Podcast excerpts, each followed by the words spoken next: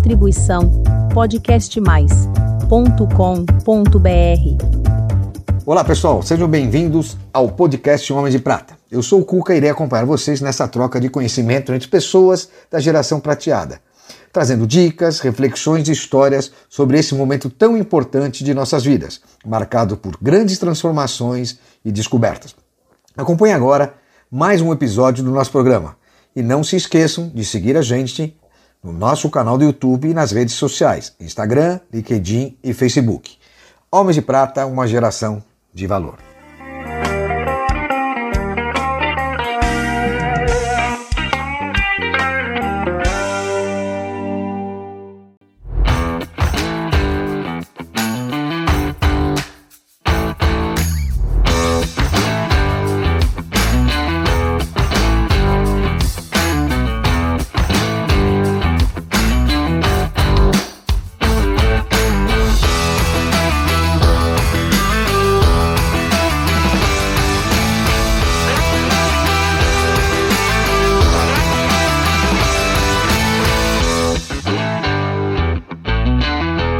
Olá, queridos amigos, homens de prata e mulheres de prata.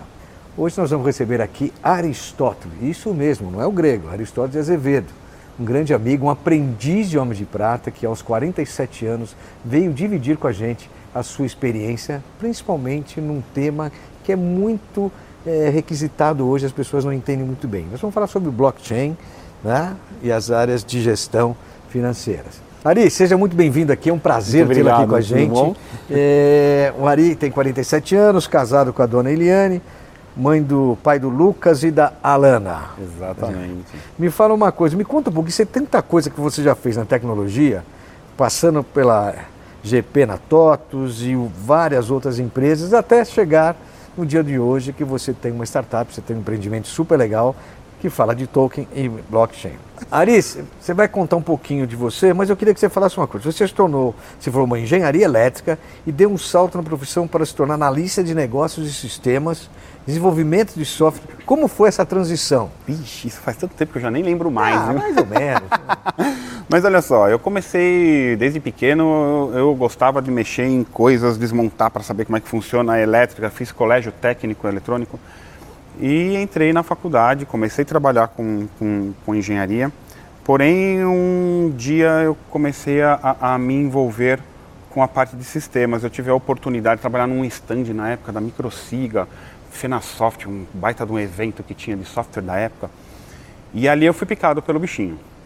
Trabalhei nesse stand, entendi um pouquinho o que, que era é, é, é, gestão empresarial, né? ERP, e ali me convidaram para ir trabalhar na, na Microsiga na época. Uhum. E eu tinha um desafio enorme, porque eu não conhecia nada de gestão. Eu tinha o quê? O aprendizado que eu recebi trabalhando nas lojas do meu pai. Meu pai tinha loja de discos de rua. Trabalhando lá, eu sabia que era estoque financeiro, contabilidade, Puta, fiscal, eu sabia disco, tudo isso. LP, de vinil. LP, eu vendi muito disso. Pô, e você foi para tecnologia? Pá, para, ah, pois é. é. legal tecnologia. Mudanças é, de mercado. e ali eu comecei a me envolver muito eu acho que foi o meu primeiro grande desafio, porque eu não conhecia nada, não sabia programar, não conhecia muito de gestão. Mas por que você vem fazer aqui? Até o cara que o gestor que ia me cumprimentar, me contratar, falava, mas por que você quer tanto essa vaga? Eu falei assim, porque eu me identifiquei. Aquela semana na feira trabalhando com vocês, eu me identifiquei com isso. Toda a criatividade que eu tenho é, é, trabalhando na área de engenharia, eu nunca olhei para consertar um negocinho. Eu sempre estava olhando para como aquilo funcionava em 360. Todo. Como aquilo funcionava. O, o, simples fato de eu estar tá resolvendo um problema de uma máquina, mas por que que, que, que eu posso fazer para que isso se solucione o, o problema de uma cadeia? Né? Ao invés de importar uma peça, como é que eu posso usar uma peça usada de um lado para usar em outro aqui, reduzindo o custo? Então eu estava sempre olhando para isso como um todo. E aí eu comecei a trabalhar na época microsiga poxa, eu estava tendo uma visão da empresa 360, trabalhando ali em projetos. E aquilo era tudo que eu mais queria. E eu percebi que eu me identifiquei muito com aquilo. Eu não sabia programar nada. O gerente veio para mim e falou assim: Olha, acho que você não tem capacidade para estar tá aqui, porque você ainda é muito novo, você não conhece. Eu falei para ele assim: Quanto tempo uma pessoa que entra aqui hoje fica boa? Para você falar que é aceitável. Ele falou: Ah, pelo menos um ano. Eu lembro que eu olhei para ele e falei assim: Você vai me dar seis meses se em seis meses eu não tiver bom o suficiente, eu quero que você me mande embora. Eu assino onde você quiser isso aqui. Você Pra que sabia, que eu fui falar isso? Já sabia tudo. Não sabia nada, juro. Pra que que eu fui falar isso? Eu trabalhei durante um ano, eu trabalhava em média 270 a 320 horas por mês. Nossa, que loucura. E foi totalmente workaholic. Então eu, eu fiz tudo quanto é curso que a empresa me, me pôde me dar. Eu peguei tudo quanto é livro e era muito legal porque outras pessoas me ajudaram muito. Eu não sabia programar. Então eu peguei livro de programação, comecei a debugar livro, estudar mesmo. E eu não tinha tempo parado. Se eu não tinha projeto alocado, eu ia para o suporte.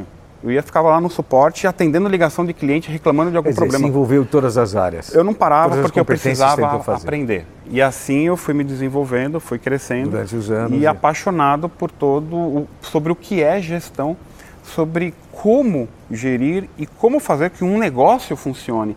Não é simplesmente é, implementar um sistema ou olhar ali que você tem que ter um cadastro bonito, você tem que ter um fluxo operacional legal. É entender como a empresa gira Entendi. e o que o software Pode ajudar em tudo. pode ajudar para que ela gire. Né? Legal. E Bacana. Bom, e deu no que deu. E aí, tem tudo a ver com o que eu Isso faço. foram alguns anos, passando por uma série de empresas, você se especializando em marketing digital, CRM, algumas coisas que você foi aprender. Mas quando você tomou a decisão de falar, agora eu quero empreender, como é que foi isso? Foi bem, foi, foi uma coisa muito engraçada. Eu, agradeço um coordenador de projeto que eu tive, que eu olhei para ele e falei assim, poxa, mas eu quero, eu quero ser efetivado como um, coordenador, como um gerente de projeto. Quero efetivar, eu já faço isso aqui. Né? Aí ele falou, olha, eu já tinha quatro anos de empresa, para você chegar nisso, considerando isso, mais o plano de carreira, tudo, vai levar mais uns cinco anos para você falar. Eu falei, oi? Chega lá, ah, é? Não, eu não, eu, eu, eu não, Não consigo. cons- não consigo entender isso, essa morosidade para tudo que eu estou fazendo.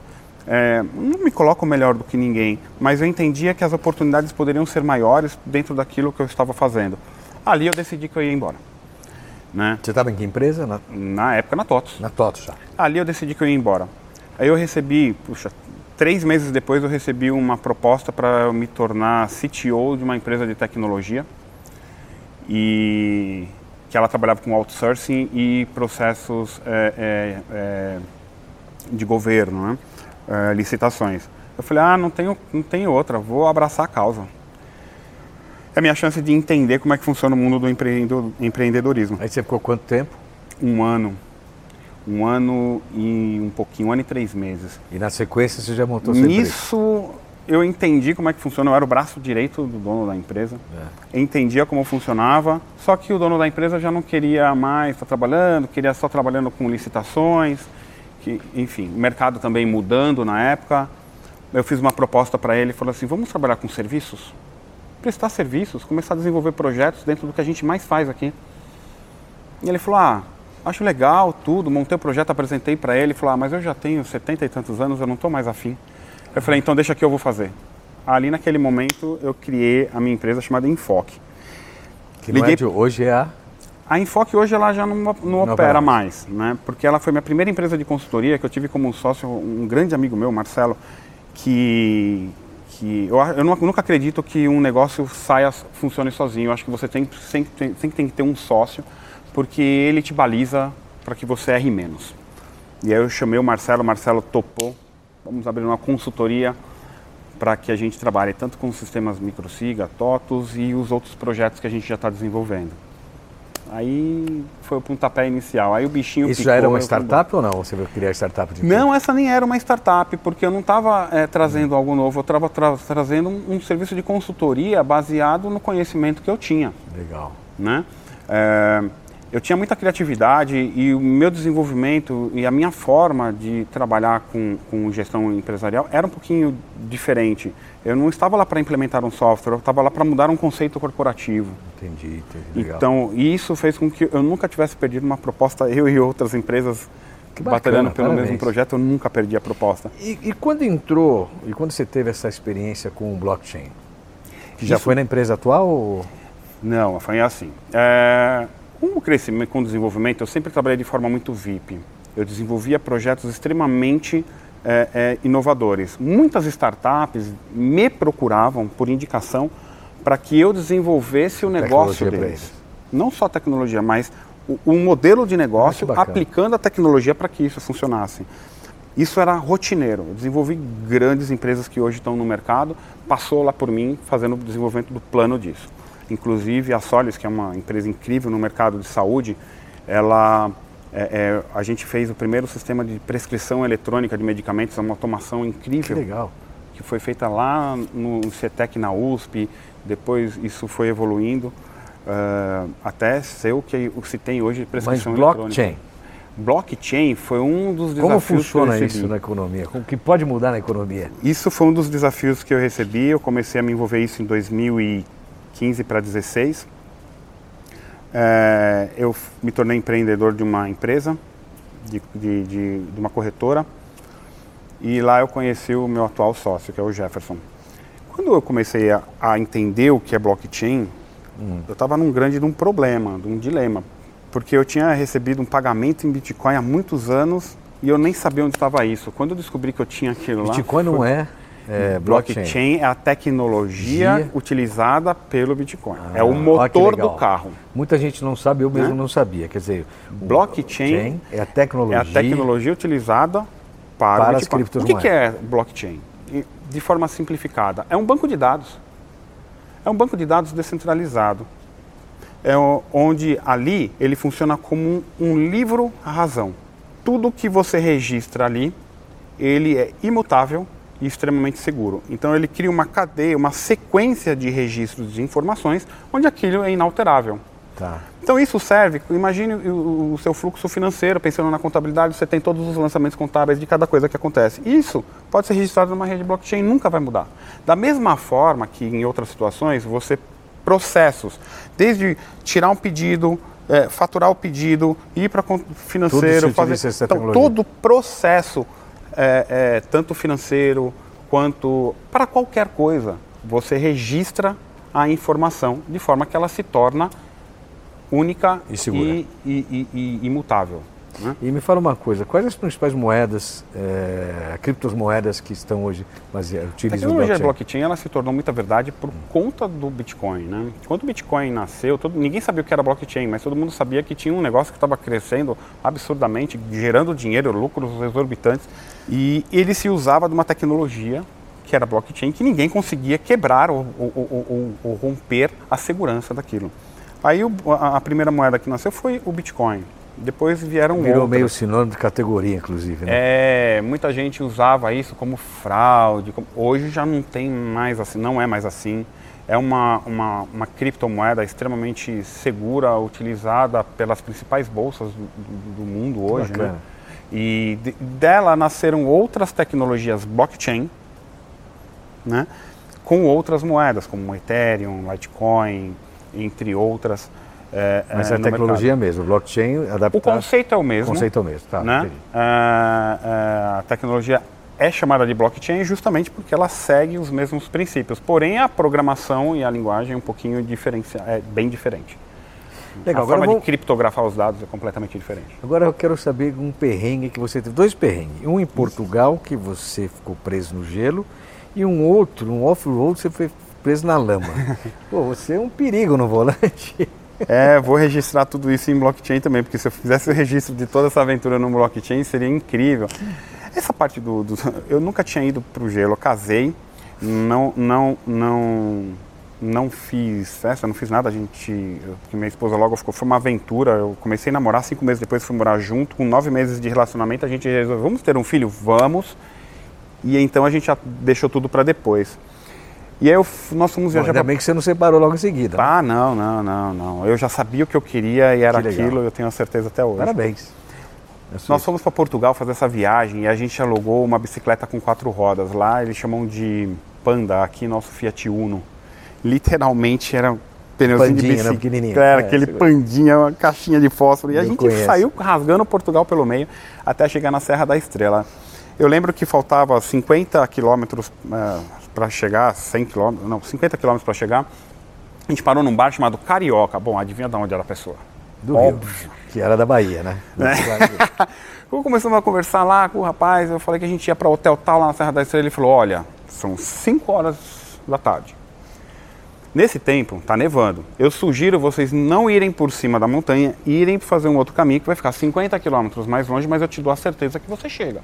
Ah. Agora, por lá pode ser que você pegue a serra fechada e você tenha que voltar e ir por baixo. Eu falei, ah, tá bom. Aí eu olhei para minha esposa e falei assim, e aí, Eli? Com ou sem emoção? Parecia que eu estava em Fortaleza. Ela falou, ah, você que sabe, eu vou te ferrar. Bora por cima. Vamos. emoção, pronto. Pá, fui por cima. Eu fui o último carro a entrar na montanha. É como se eu tivesse Passei assim, os caras fecharam aqui, pronto, agora não entra mais ninguém. E aí, você não conhece, aí uma pedrinha de gelo aqui, ai que bonitinho, né? É uma pedrinha um pouco maior, um pouco maior, de repente era uma parede do lado esquerdo, um precipício pro lado direito, eu falei, nossa! E você chegou a ficar preso? Rapaz, foi uma situação muito complicada, que a neve começou a pegar. E a gente com aquele... Com aquela pandinha, com pandinha. pandinha. Bicicleta de quatro rodas ali, subindo a serra, subindo a serra e a neve começou a cair, aí vi dois paredões de neve do nosso lado. Eu falei assim: e se eu parar aqui, o que acontece? Eu não Congela. sei como é que anda. Congela. Congela. Aí de manhã vai passar o trator aqui me leva o carro embora, causa um acidente. Então, foi devagarinho, devagarinho. Eu lembro que eu começava a reduzir a velocidade, virava o volante, aqui, o carro continuava reto. Eu falei, agora eu caio lá embaixo. É, fiquei espelhado. Até que eu consegui chegar uh, uh, no hotel, mas eu parei na, na descida, quando eu tive, saí do carro assim, o carro começou a ir embora sozinho. Eu falei, gente do céu. Mas foi uma dificuldade imensa, porque eu não enxergava absolutamente nada. Fechou de, é, eu, de gelo dos dois lados de neve. neve. E mal era o para-brisa aqui funcionando, eu não sabia o que tinha dos lados. Eu lembro até que eu falei assim, eu vou baixar o vidro para ver, né? Quando eu baixei o vidro, aquele bloco de neve estava caindo em cima do meu colo. Eu falei, ah, é um iniciante no mundo. E na lama? Como é que foi na lama? Ah, o, o inverso, né? Inverso? Eu sempre gostei de off-road, eu sempre gostei de aventura. A, essa, a parte da lama me veio com uma vez uma aventura que eu fiz com um primo meu, que a gente saiu de Egito, um VIP todo arrebentado, a gente saiu e ficava num riozinho lá no meio do nada, passando para um lado e para o outro num riozinho de Jeep. Aqui perto? Não, isso foi no Paraná, no norte do Paraná. É. De repente quebra a roda livre, que é o que dá tração dianteira na, no Jeep, no meio do riozinho e era de areia. O carro começou a afundar, afundar e a gente não saía de lá só com uma tração Meu simples. Deus. O carro afundou de um tanto que a gente abriu as duas portas, o riozinho corria pelo meio do Jeep. a gente chamou um tratorzinho para tirar, não tirou. A gente é, é, foi buscar uma rural que ele tinha toda mexida, não tirou. Aí no final teve um Jeep, o trator e a rural puxando para arrancar os Jeepzinhos de lá. No final da história, o Jeep saiu de lá andando e no meio da cidade acabou a gasolina da, da, da Rural, aí o Jeep ainda bateu na Rural e foi levando a Rural, quem quebrou foi a Rural e o Jeep que salvou, tudo no mesmo passeio. Nisso eu peguei paixão por isso e fiquei com isso na minha cabeça a vida inteira, até que três anos atrás eu comprei um Jeep, reformei. É, e... eu vi, tá lá fora, é muito é, e, e, ando com ele para São Paulo. Agora, falando todo. em automobilismo, você tem uma paixão diferente através do seu filho. Como é que é isso? Foi sem querer. Uma vez eu falei para meu filho, vamos andar de kart? Vamos. A gente foi num shopping. No shopping ele gostou muito de andar e eu levei ele na aldeia da Serra algum, um mês depois para andar. Um cartódromo. Hoje ele tem 10, né? Meu filho tem 10 anos, ele anda de kart há 9. 9 para 9, 9 meses. Só que ah, foi uma agora. coisa ah. tão bacana e ele se deu tão bem que aí ele falou para mim, eu quero competir. Eu não quero andar de kart para andar, eu quero andar para competir. Que legal. Ah, e aí foi. Você aí um apoia. Treino, treino, treino, competição uma atrás da outra. O que há exatamente sete meses atrás ele entrou na primeira competição onde grandes pilotos competem, que é a Copa São Paulo aqui em Interlagos. Uhum. Ele tomava a volta. Hoje ele está entre os dez primeiros. Que bacana. Parabéns. E você uhum. incentiva, acompanha? Muito, muito, muito, muito, muito. E eu, ele adora isso fez mas um você anda ou não? Ele. Você anda também, não? Ou só brinca? Ah, eu ando só para brincar, mas não. E tá bom demais, né? Tá ótimo. Eu já tenho infartos sequenciais vendo ele correr. eu correndo não vai e dar me certo. Fala uma, fala uma coisa, você tem 47 anos, é um aprendiz aqui. Como é que você enxerga a sua longevidade? Como é que você pensa? Porque você já está chegando no que a gente chama da geração prateada dos 50 anos. Longevidade para mim significa vida longa, né? E quando a gente fala de vida longa, a gente muito, pode observar muito para filmes, né? Vida longa, alguém que te deseja um, algo próspero. Quando eu olho para isso, eu tento fazer com que tudo que eu faça hoje aqui crie um legado ou um benefício para aquelas pessoas que estão se beneficiando do meu trabalho.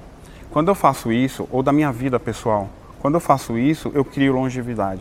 Então, não simplesmente por eu estar tendo uma vida longa, mas por eu estar deixando um legado e uma lembrança para aquelas pessoas que vivenciaram tudo aquilo que eu estou fazendo nessa terra. Pode ser a minha família, que é uma das coisas principais para mim, que é para mim a, a minha base, e como as pessoas que trabalham comigo. Minha vida inteira eu trabalhei fazendo isso e hoje qualquer pessoa que trabalhou comigo trabalharia hoje novamente.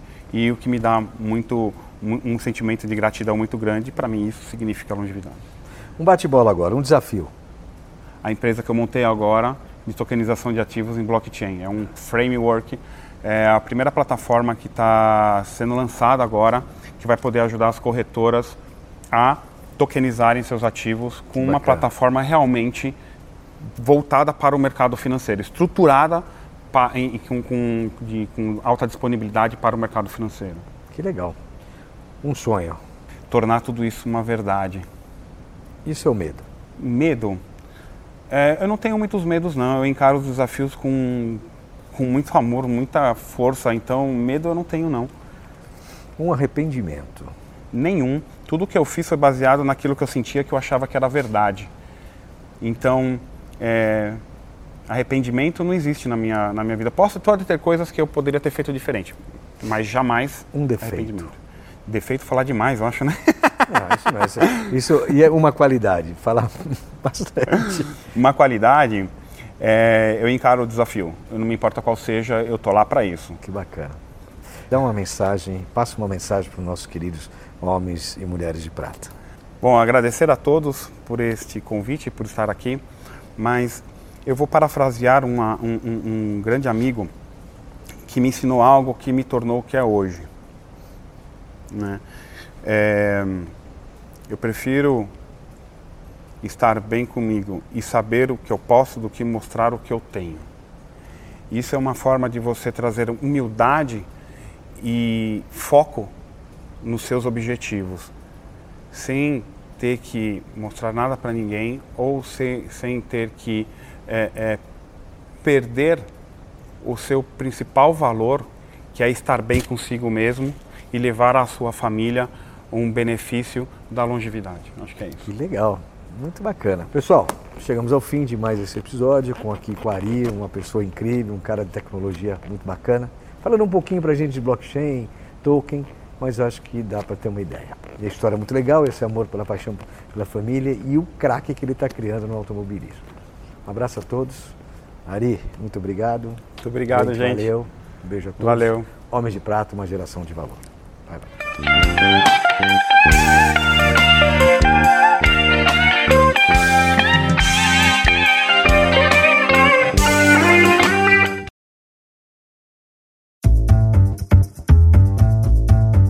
Distribuição podcastmais.com.br